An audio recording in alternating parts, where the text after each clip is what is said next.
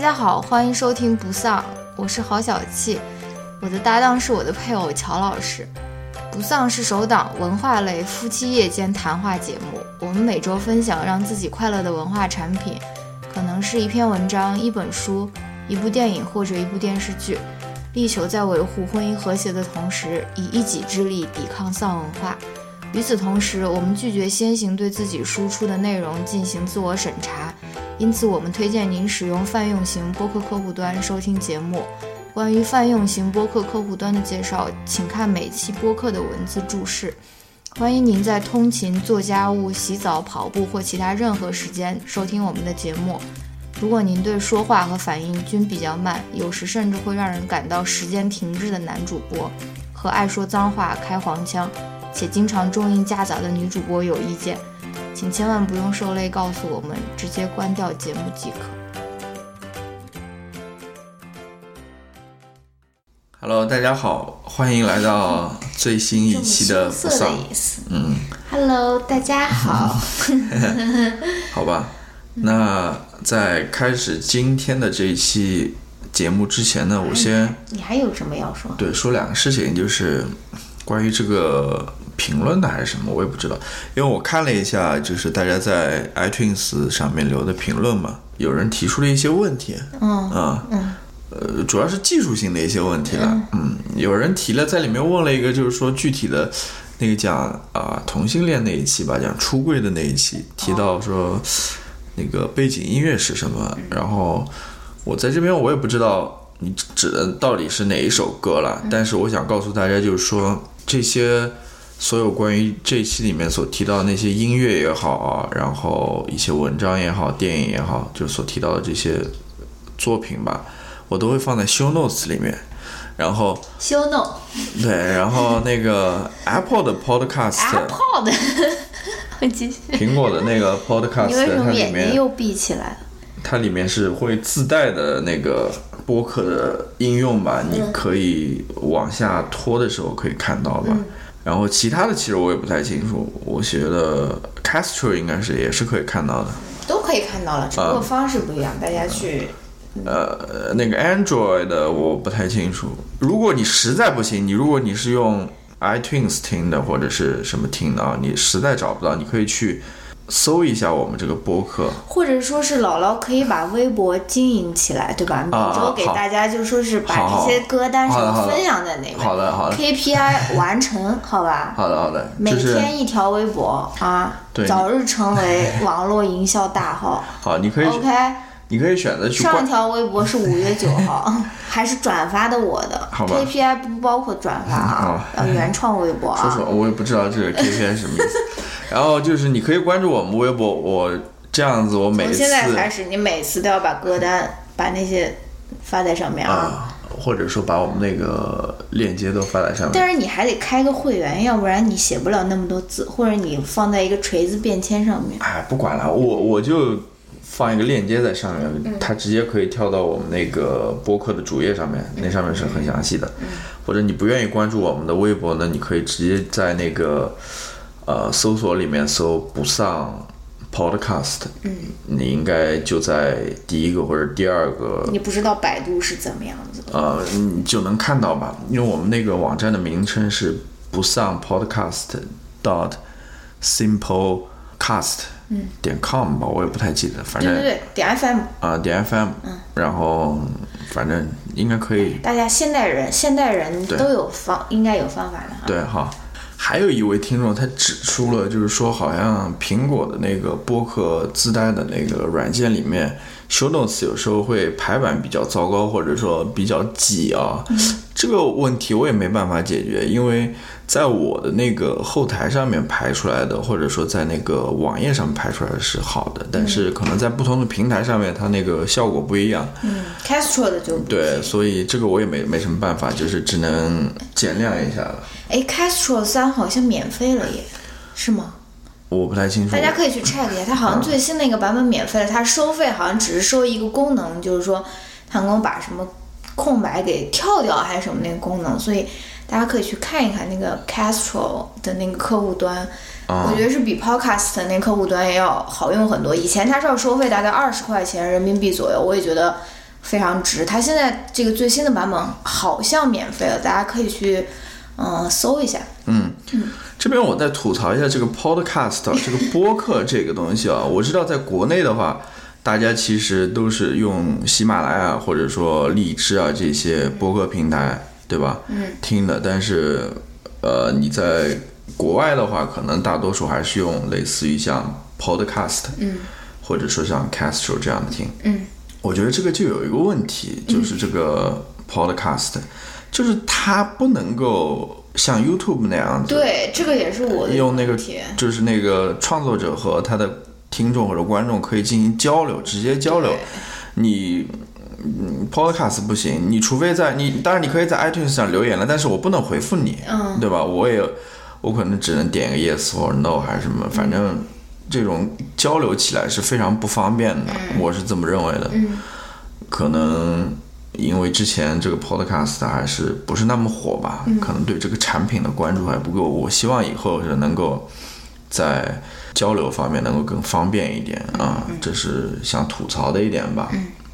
那好，如果大家呃今天我们 如果大家还有什么意见的话，欢迎给我们提吧。啊、各种渠道的你可以。我私信微信啊，你的主播或者什么都可以，然后我们也想尽办法让这个播客做得更好嘛。当然，我们是第一次做了，所以有什么不好的地方，大家也多见谅吧。那我们来谈一下这期要谈的一些内容吧。姥姥的情绪好像并不是那么高 涨。不是，我是想用一种比较平缓的情 绪进入到这个。 我知道你已经，嗯，第一开始的时候已经嗨起来了。好，那这集我想谈一谈两个问题。还有这么呃，一个我跟你说过了，就这个是蹭蹭最后一波热 点嘛，对，都是蹭热嗯点，先是蹭一个世界杯的热点还有世界世界杯不是要另聊吗？啊。反正我先说吧，嗯啊，你说嗯吧。然后再蹭一个最最最新的热点，就是 Rocket Girl，创造一零一结束了嘛，我们想再来聊一聊这个节目，因为说实话，我们第一次聊的时候，节目刚开始，对吧？然后现在，呃，节目终于结束了，这中间还是发生了很多事情的，所以我觉得还有很多事情是值得可以再聊一下。那我先说一下世界杯吧，世界杯就是一个观影的一个体验了，观影观赛，观赛的一个体验，对，嗯跟大家分享一下、啊。就是我是今年看世界杯，我才真正意识到什么是那种足球精神也好，或者体育精神也好。真假的？真的，我我知道以前就你是是贡献过我一个手球的后卫耶，不是，就是我知道以前电视上面一直在那边说啊，这是足球精神或者是体育精哦神，但是没有这么深刻的体会。但是我我这一次我你看以前有支持过哪个球队吗？没有吧？你没有吧太？我佛系我了。我我我不算是一个球迷了，真不算是一个球迷。我是伪球迷，我我没有一个特别支持的队吧，嗯。然后我想说一说我是怎么理解这个体育精神或者足球精神的啊。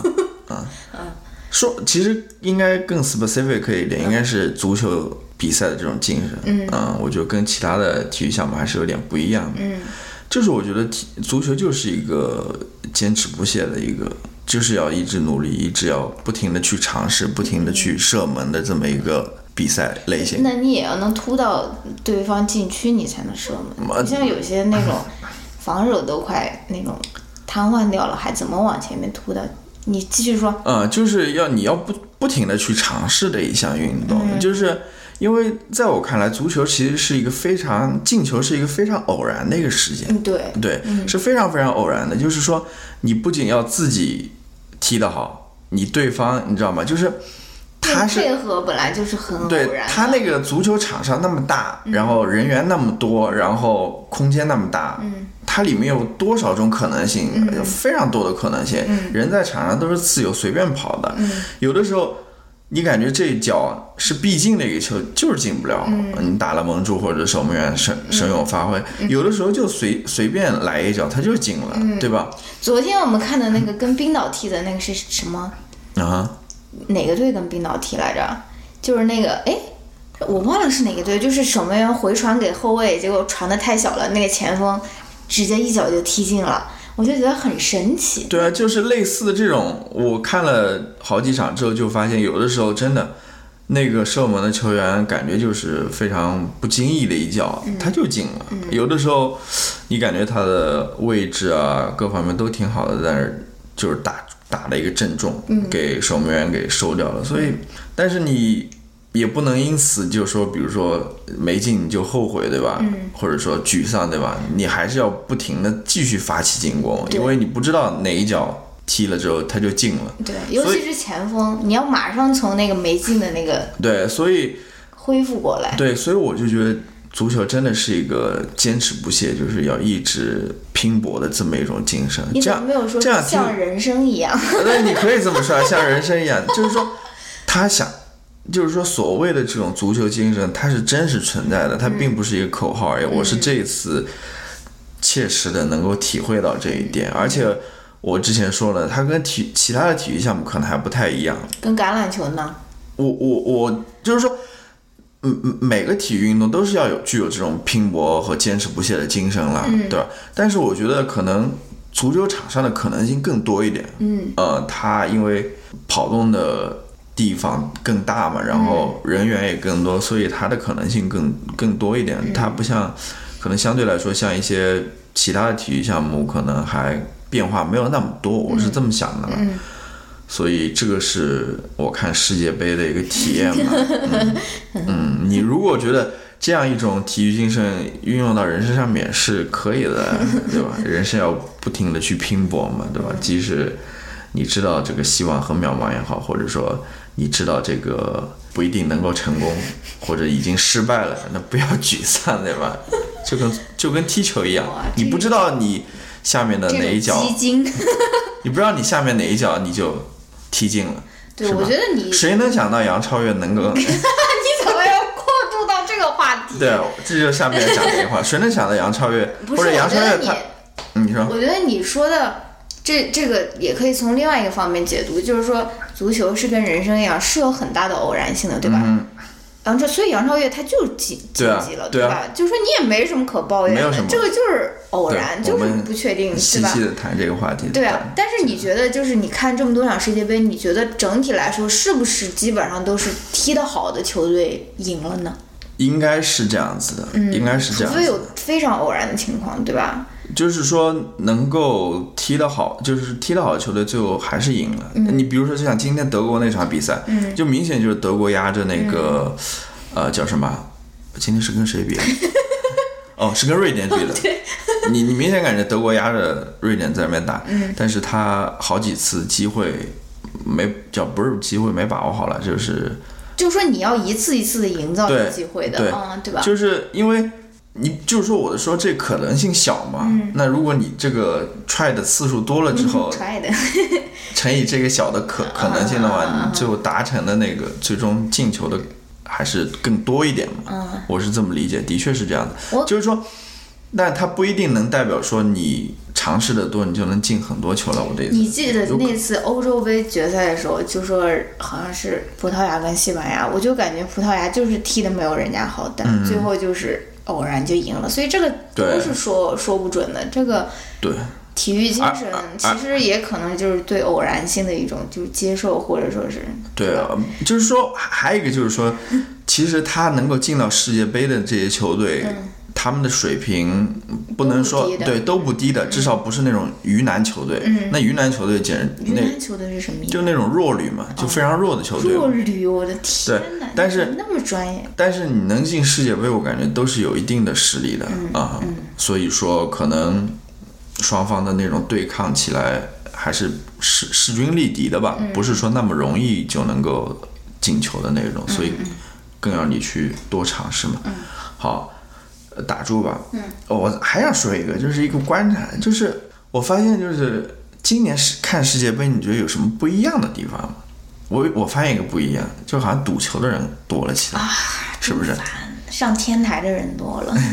是不是？ 好像是哦，嗯呃，是不就是这跟样我我想了一想，就跟有一年的感受，就是你记得从哪年开始，就是大家开始在那边发那种过年的时候发微信红包一样，一二还是一三年？就是呃差不多就是这种感别感觉吧，就是好像上一年的过年大家都是这样过，然后下一年突然多了一个微信红包出来，你知道吗？大家都在那发微信红包。然后上一届世界杯是没有这个赌球这么一说，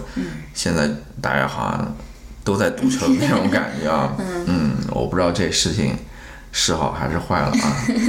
好，那我们来谈一谈这一期主要团一团是不是那种丹阳口音出来不是了？他们主要谈一谈这个创造一零一，对创造一零一。嗯，嗯，好吧，我其实总决赛没看了啊。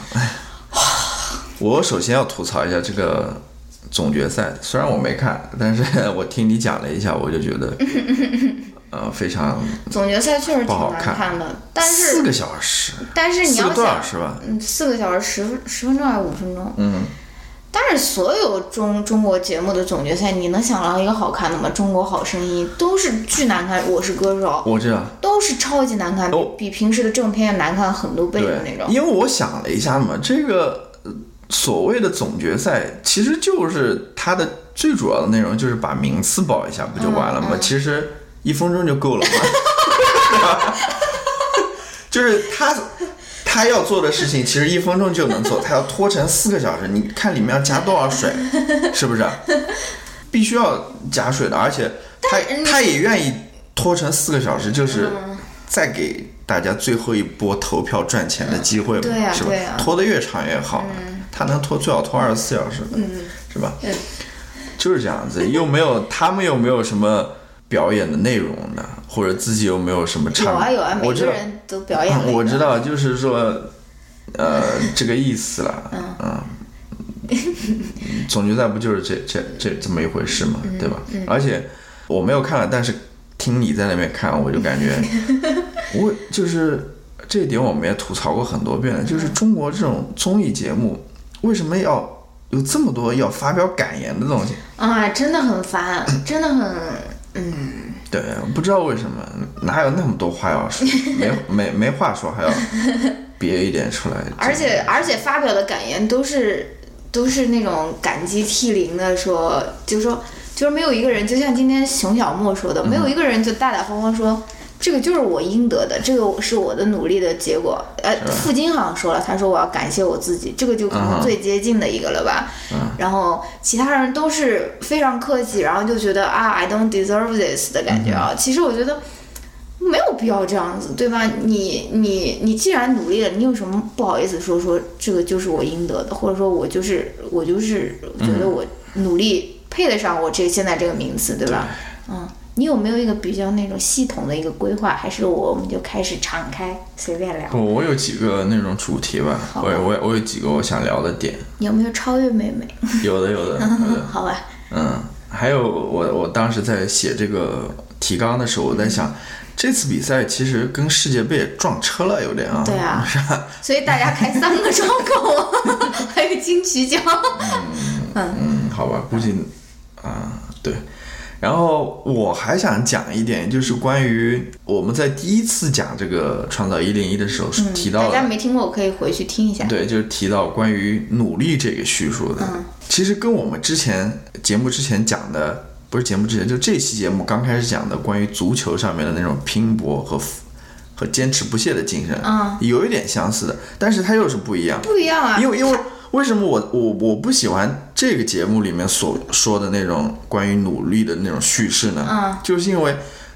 这个节目它的那种比赛形式他跟是努力粉丝努力啊，对他不是你自己努力的，对，就是它不是内核，不是有关努力的啊，它就是嗯或者努看力不是决定的，对，因为这个最后的命运的决定权是在你粉丝手上的，就是看你粉丝努不努力嘛。对不越是努力越幸运，是粉丝越努力你就越幸运嘛。对啊，就是这个比赛机制跟努力没有任何关系的，这是我想说的。所以这跟之前讲的那个是不违背的。我讲的关于足球的，对吧？嗯然后还有一点就是说，如果你真正想要说，我这个节目就是关于这个比赛选手努不努 力的，那就不要看投票嘛，就看他之前以前。我记得他在前几期的就做过那种什么努力 C 位嘛，就看谁训练的时间多嘛， 对吧？哪个训练时间多或者提高的最好的话，那怎么可能呢？对啊，所以那个不就变成那种我这这是我想吐槽的一点，就是关于努力的这个叙述嘛，也不要当真，真的，他们说了完完了，你来吧，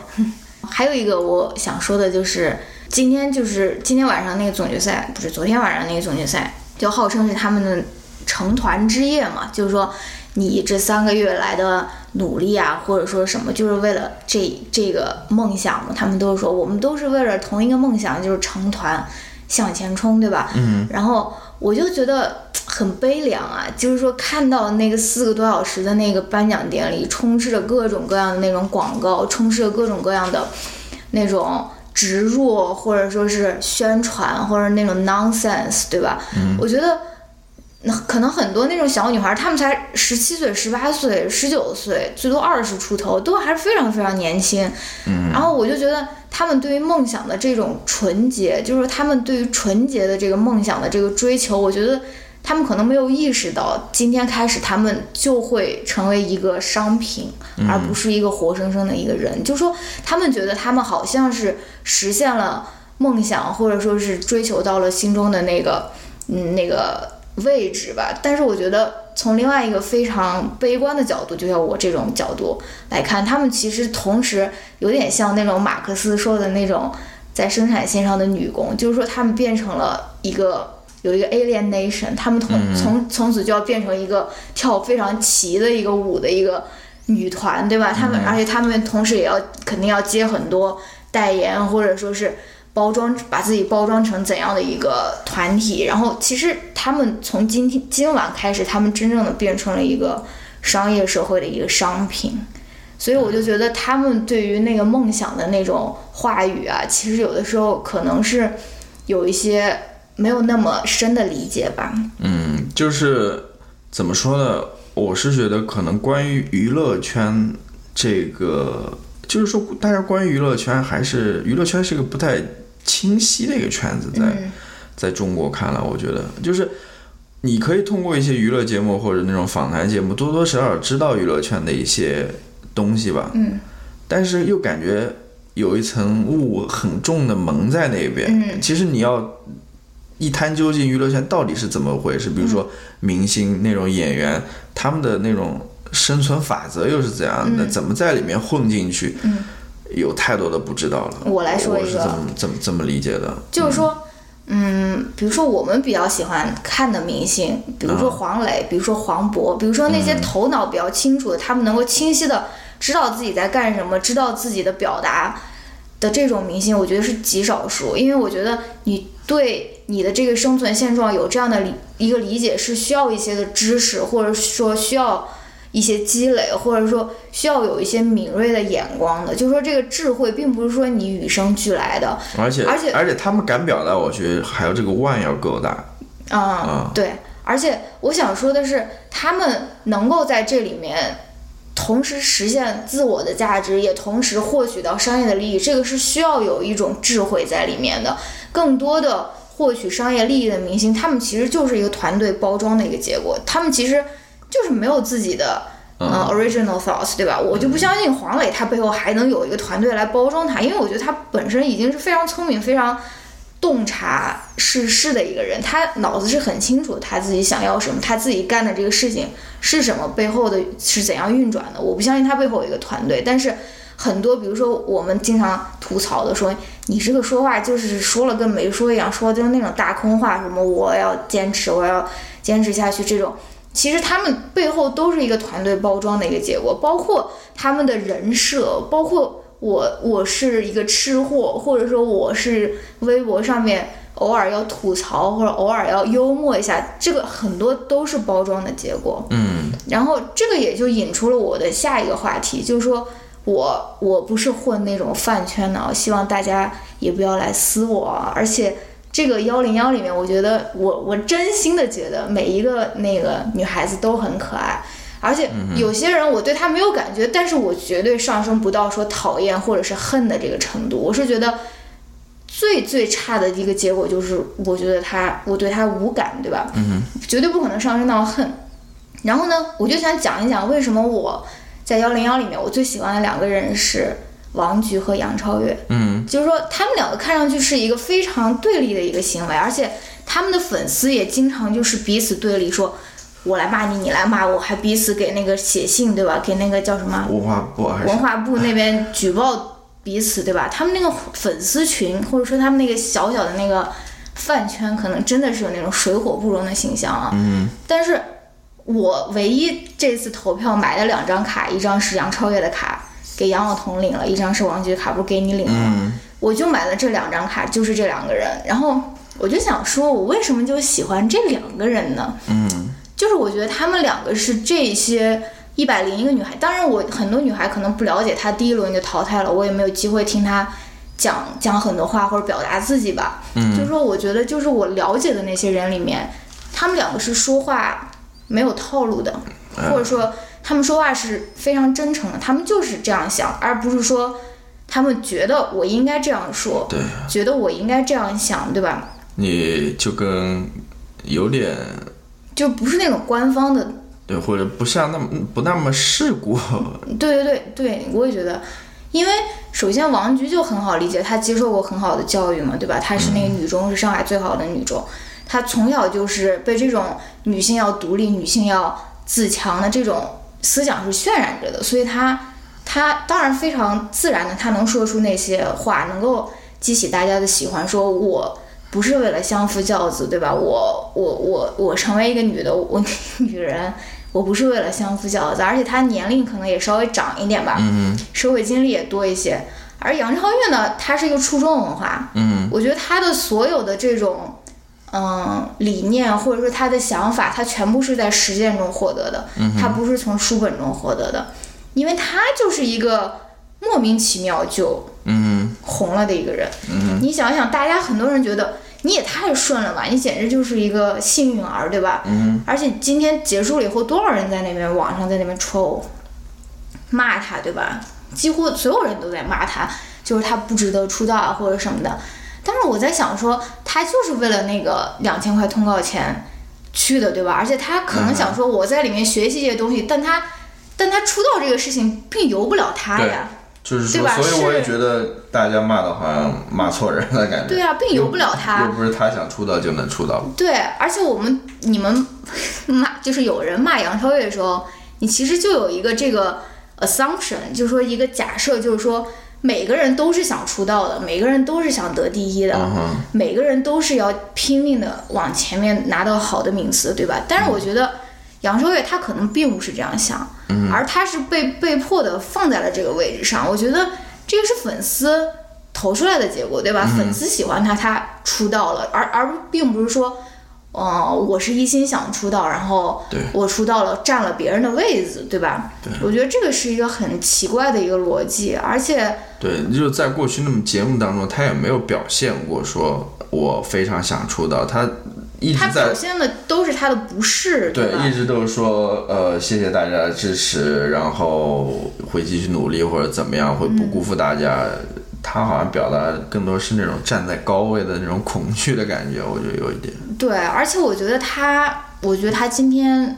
不是开心的，就是说，你看，你如果看到那个那个的最后他出道，那个他说感言，他他并不是那种激动兴奋，就说啊我出道了或者说什么，我觉得他其实是有一有点点像一个局外人的感觉。对 uncomfortable，他有一点，而且我觉得他可能也对自己自身带有的这种话题性也感到不适，就是觉得好像好像我就是只是凭这个，呃，或者说是大家。呃，或者说是把我选进来，就是为了让我给这个女团增加话题度，因为她经常就是一个人霸占两到三个热搜的那种啊。嗯哼。嗯，反正我觉得就是对，所以我对于他今后的发展还是挺期待的，嗯就是说不知道他以后会发展成什么样子吧。就是说他现在的这份，你说纯真也好，或者 说天天真也好，不知道对进入女团之后，你知道吗？随着这种时间的这种流水线的这种历练的话，最后会变成什么样吧？对啊吧？嗯。然后我还想谈一谈，就是你好像对于他们成团有点悲观嘛，感觉就是有进入点啊进入到了一个文化生产的机器里面，然后啊不不不，我我不是，我不是对他们变成机器哦呃悲观，我是对于他们变成机器而不自知而悲观，啊因为我觉得有些人他。可他可以大大方方说说，我就是一件商品。我觉得李啊诞他就是这样的，嗯，李诞他也是一个很明白的人，对吧？他就是说，对，我就知是道，我就是为别人而活，我就是被别人评论，我我知道就靠这个赚钱，对吧？我就是一件商品。对，就是但他他们不明白对这个对这个，就是李诞，可能他明白这个游戏规则，但是他还是愿意去玩这个游戏。对对对但是这些呃女团的，可能他们现在开始才进入进这入个到这个游戏，开始了解这个游戏。对，而且不是每个人都有有李诞那种，对，而且我觉得他们之前可能也对这个游戏有那种美好的幻想，嗯多多少少有一点，我不知道啦，没准那些已经出过道的可能更清楚一点吧。嗯但至少他们没在节目上表现出来，或者说这么说。对，而且比如说你就说李诞，李诞他就非常大方，他就说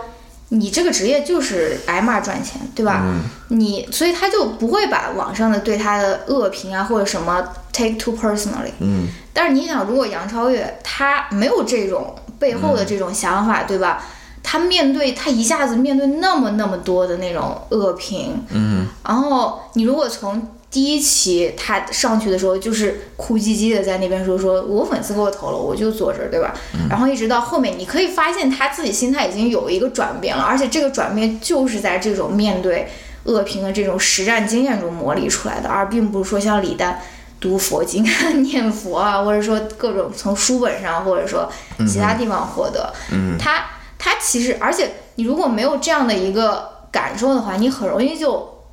你很容易你心里就崩溃了。嗯，为什么那么多人骂我，对吧？对。你你你真的很难很难承受的，对吧？就是接着刚刚说的，就是说你说这个是一个呃比较悲观嘛，然嗯后我也有一点悲观的想法，就是说，呃，我就觉得这个最后的这算总决赛还是什么？嗯，就感觉它就像是一个狂欢，然后总决赛最后名次出来就是那个狂欢的顶 点，你知道吗？最后成团就是这个整整个这一场狂欢的顶点。嗯，然后我的这种预感就是说，成团之后他们的那个热度慢慢降下来嘛，可能最后这个团也不为大家所知晓的那种感觉，就是说他们其实这个团顶顶峰已经过去了，嗯，现在开始走的 就是。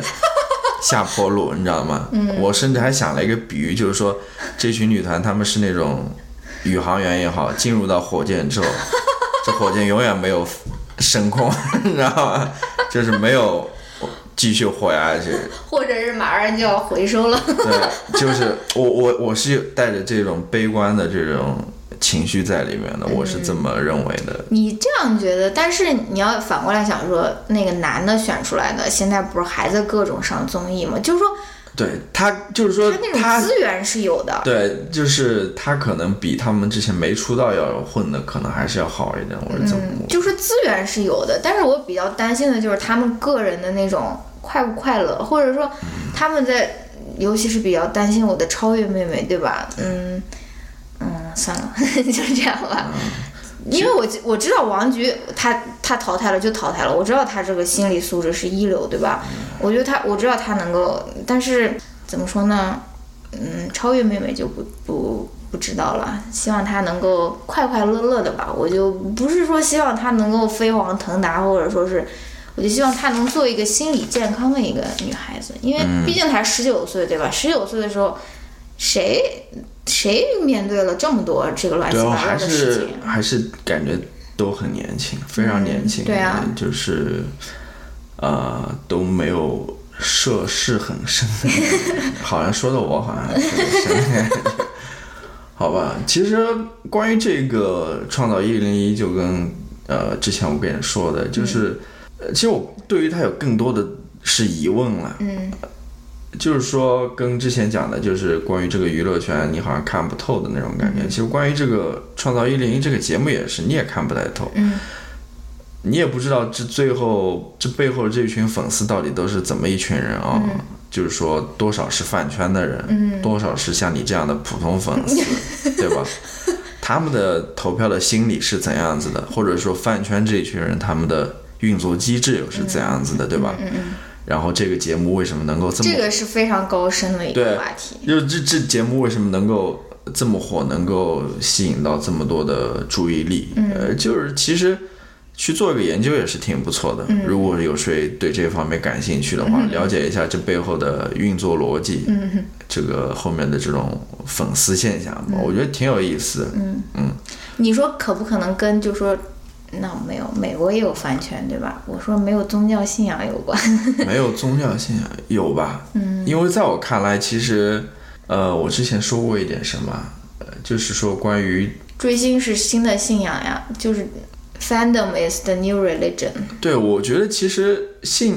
信宗教和信这个明星，其实在我看来有相似之处，嗯就是他们都是为了寻找一个意义吧。嗯，呃，你在宗教里面能通过宗教获得这个意义，那么嗯你信那个明星的话，你可能多多少少能从这个明星身上获得这个意义，比如说。因为我觉得这些粉丝、这些明星对他们而言，并不仅仅是他们的一个外在表现吸引对他们，他就们不其实是看到的是自己，或者说对看到的是他们希望看到的对那个明星。嗯绝对不仅仅是说这张脸或者他的唱功、他的演技，而而是更多时候我们提到是啊，这个明星有多努力啊，对吧？这个明星有多刻苦啊，或者这个明星他的人生观是怎样的，世界观是怎么样的。那么你在中国这样一个现状当中，你可能这些所所谓的这些世界观、三观这些意义，你在别的地方可能找不到，或者不太好找，对吧？宗教又不允许你，或者说，对吧？那么可能他们就从这些明星身上，嗯或者流行文化身上找到这些意义，这是我的一个猜测了。这这个也是为什么很多中国人他对明星的道德洁癖那么高，就是啊哈说你不能当小三，对，你不能有女朋友，甚至你不能谈恋爱，对吧？对就像鹿晗、吴亦凡，你不能谈恋爱。其实你要想欧美的明星，你说如果是我粉 Taylor Swift，Taylor Swift 换二十个男朋友了，那他粉丝不知道跳楼二十次了，对吧？就是说这个，而且然后这个我觉得也跟那个早恋不允许早恋有关。你很多粉丝他就是十五六岁、十三四岁，甚至更小嘛，十一二岁嘛。但是在美国，他们就是没有恋爱的限制，你从小就谈嗯恋爱、谈到大，对吧？因为他们把明星其实也当做一个人来看，普通人来看，啊对啊有七情六欲，有这种呃好的事情，也不好的事情都发生在他身上。嗯对、啊你，如果如果说我而在感觉，我插一句啊，反而在中国，这些明星都被当做神加引号的那种啊，就用来崇拜的，真正是崇拜的那种。这也跟我之前讲的，就是说，在这地方宗教和明星就相通了嘛，对吧？嗯。所以啊，你说，我就说，而且还有跟小小孩子没法早恋有关嘛。如果你能够找一个男朋友，在初中、在高中找一个男朋友跟他谈恋爱，或者话，你可能就不那么 care 说你那个粉的偶像有没有恋爱了，对吧？我看那个 Justin Bieber 的那个偶像。那 Justin Bieber 换了多少个女朋友？他的偶他的粉丝每一次都是说啊，so cute 或者什么 they are so cute together，都是这种非常正面的这种对于偶像谈恋爱或者这种方面的这种回应啊。这个可能也跟东亚文化有关。东亚文化普遍就是，比如说 A K B 四十八那些人也不能谈恋爱，对吧？或者说是很多男男团，嗯，你。一爆出来，你就要说我结婚了，我我一爆就是结婚的消息，就是恋爱，大家就觉得没办法接受，更不要提说你恋爱失败了，或者你分手了，对吧？或者你离婚了，这个更是一个呃非常可怕的一个事情，在很多人眼里，对吧？这个其实都是有有有很多有意思的对点可以聊吧。对，或者说值得去研究深究的。嗯，这也是呃，我之前说过，在上一期节目里吧，我就是对于这个现象不太解，就是说中国为什么好多东西都朝明星看齐，对吧？ 的确是，我觉得如果我不知道有没有人做过类似的研究了，或者说就是关于这种明星啊、粉丝啊这一类的相关的社会或者文化研究，我觉得我是挺愿意看的。如果你们知道有类似的研究的话，可以推荐给我。我大胆猜测一下，我大胆在没有进行研究的情况下猜测一下，因为中国是一个文化比较封闭的一个国家，人们的选择本来就不多，嗯，而且呃，而且没有很没有其他偶像，没有政治偶像，嗯没有比如说是公益偶像，或者说是 social movement，嗯、嗯 i d o l 就是没有其他方面的偶像不允许存在，对吧？对，嗯、可能唯一的一个偶像就是那个 XDD 嗯什么？西，啊、 然后然后嗯，没有没有其他方面的偶像存在，嗯或除了娱乐产业，这个选择是非常非常少。比如说美国人，他美国的小孩或者青少年，他很可能就是崇拜一个民权运动的偶像，或者平权的一个偶嗯像，或者说是甚至是一个政治的偶像，虽然比较老气横秋吧，啊或者或者说体育明星，哎对，或因为者中国那些体育感觉就是也是一个国家机器，我我的意思说，像那种呃非常流行的体，比如说足球，嗯呃橄呃不是足足球，嗯，呃篮球，篮球这些大球嗯类的，好像也没有出那种非常巨星的那种乒感乓觉。球，呃，乒乓球大家好像蛮多分 的。哈哈， 好吧，嗯反正这个是我自己的一个猜测了，但是我并没有做过任何的实证研究，所以大家，嗯，我觉得挺有意思的这个话题啊、你为什么不夸我说说的有道理？说的有道理，我觉得说的有道理你。是不是觉得女人说话就是没有道理？你这个是是想黑我吗？嗯我要把你塑造成一个江振宇的一个形 象。好吧，呃，我是挺感兴趣，就大家如果有觉得不错的关于这方面的文章啊、或者书的话，我可觉以得你可以把娱乐至死先看起来，可以可以我觉得这个是有一定的关系的。可以啊、可以向我推荐一下。娱乐至死本月的六月的啊，现在已经六月二十二、二十三号了，对吧？嗯，群主还没有说看起来这本书啊，那有什么？好吧，好，好，那上半节我们就先聊到这边，然后待会儿进入推荐环节。嗯，先插一段音乐吧。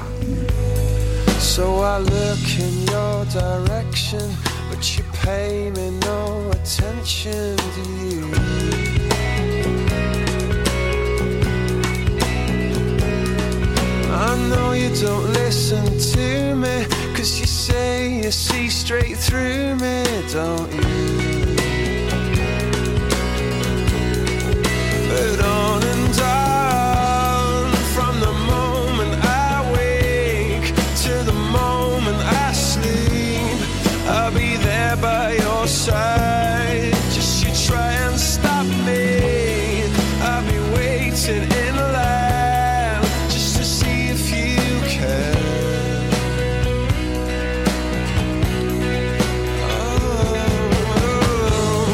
Did you want me to change? Well, I changed for good. And I want you to know that you'll always get your way. And I wanted to say, don't you shiver? You shiver.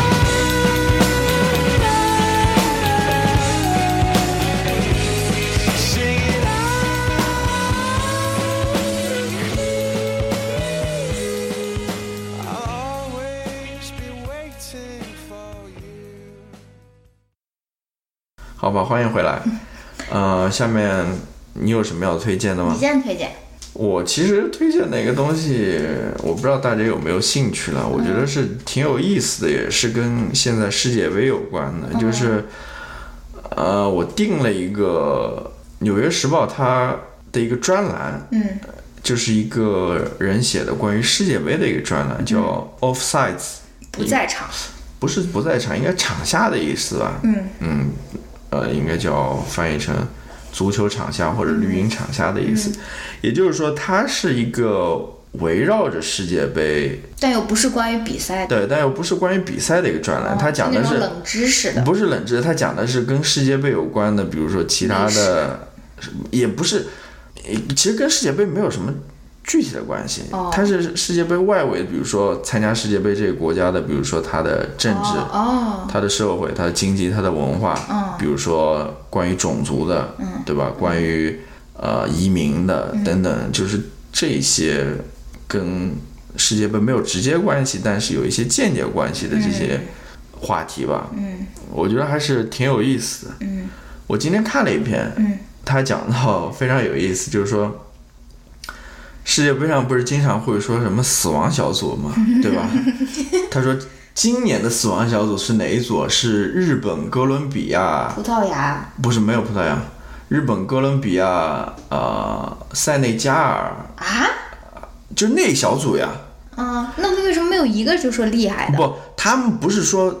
他们这四组还还有一个是谁的？我不知道，我不太记得，反正就是说他们这四个瑞士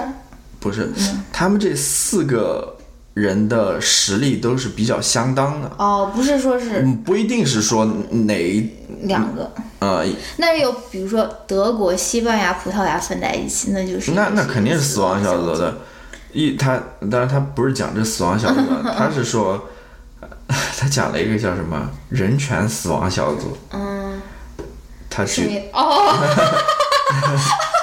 我来猜一猜啊，你猜他是哪一组？中国、没有没有，北朝鲜，不 是。他的意思就是说，还是看这届世界杯了，哦，就哪个小组他们是人权死亡小哦组，沙特阿拉伯，对，就是那一组。嗯，那组有沙特阿拉伯，有俄罗俄罗斯还有一个埃及。哦，嗯，他说，我也第一次听到这么一个说法，人权你这真的是你让我说出了中国 朝鲜，人权死亡小组，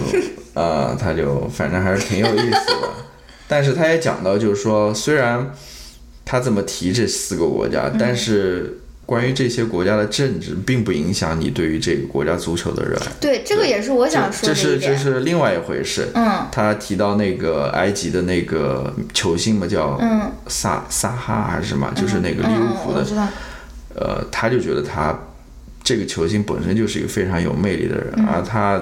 的这个魅力是跟他的国家政治是没有什么关系的。对，不要说因为这个国家政治或者他的人权是怎样非常糟糕，你嗯就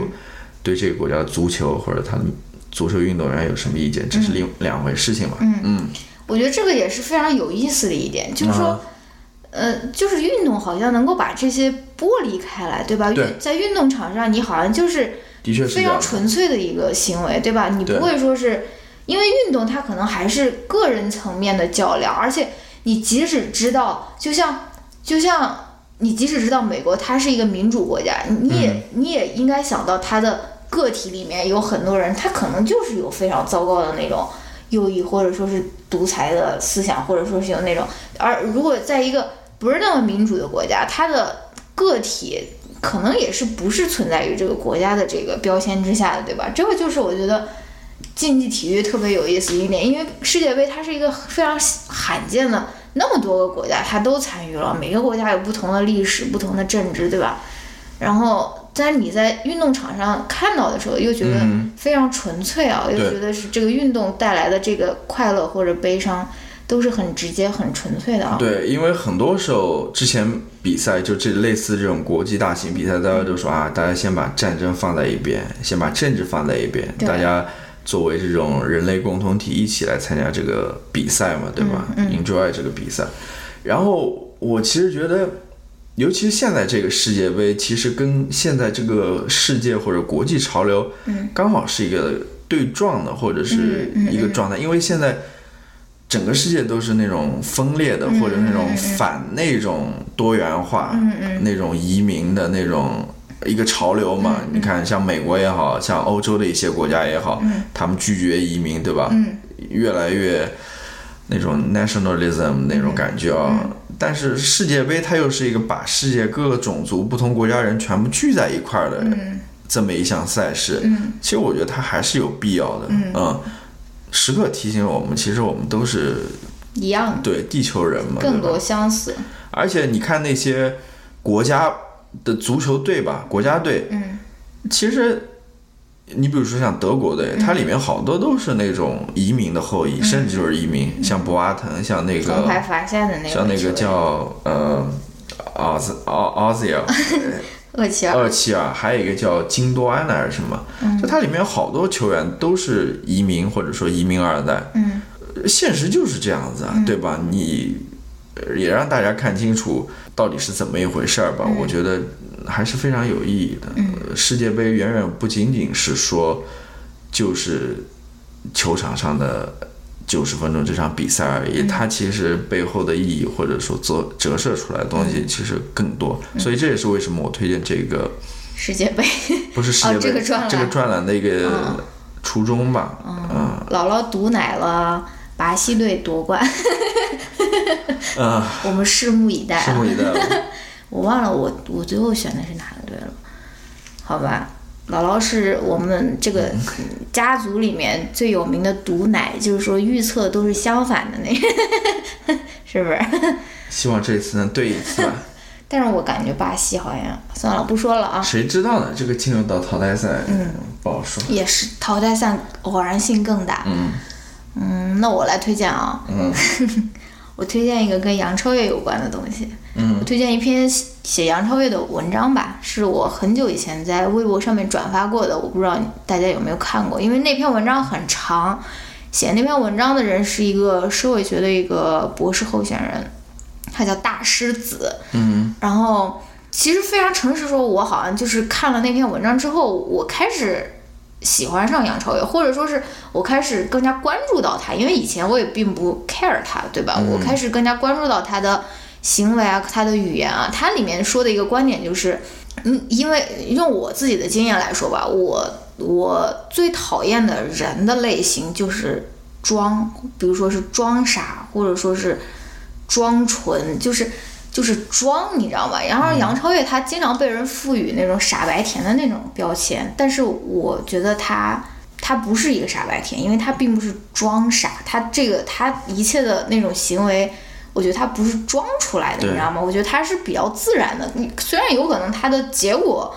让大家会误解他是一个傻白甜，比如说他经常哭啊，或者是乱七八糟的。但是，呃，他那篇文章说回那篇文章，那篇文章就是讲的说，王菊和杨超越她并不是对立的，杨王菊是非常鲜明的女权代言人，说女性要独立，要精神自由，要经济独立。但是杨超越并不是女权的反义词，因为杨超越。嗯，你包括它里面梳理了很多了，那个博主他也是很辛苦，看完了 B 站关于杨超越所有视频啊，什么当时当游戏主播啊或者什么，他其实在说杨超越，她其实也是在为女性平权做出贡献的，因为她她生活的那个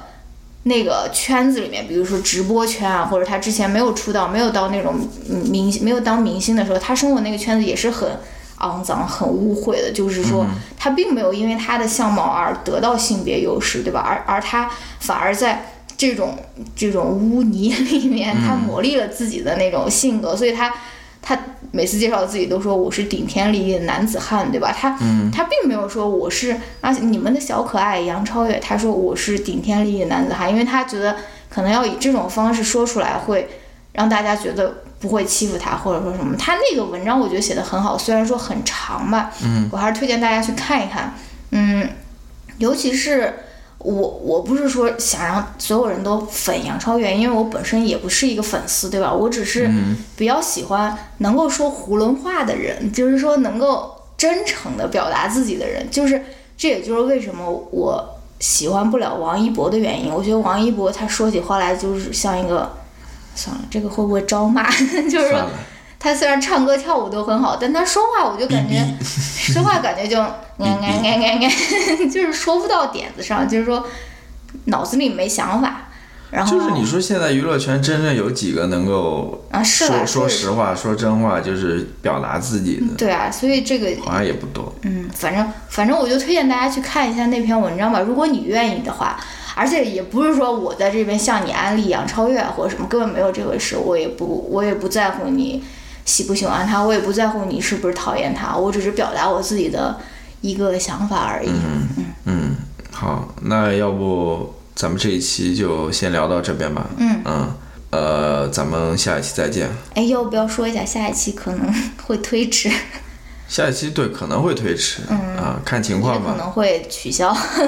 也可能会取消。嗯因为我们要出去玩。好吧，不一定，再说吧，嗯，不知道有没有人期待，也许没有人期待， 就是多此一举，好吧，好吧，再见，嗯，拜拜，拜拜。下期见。 I can't do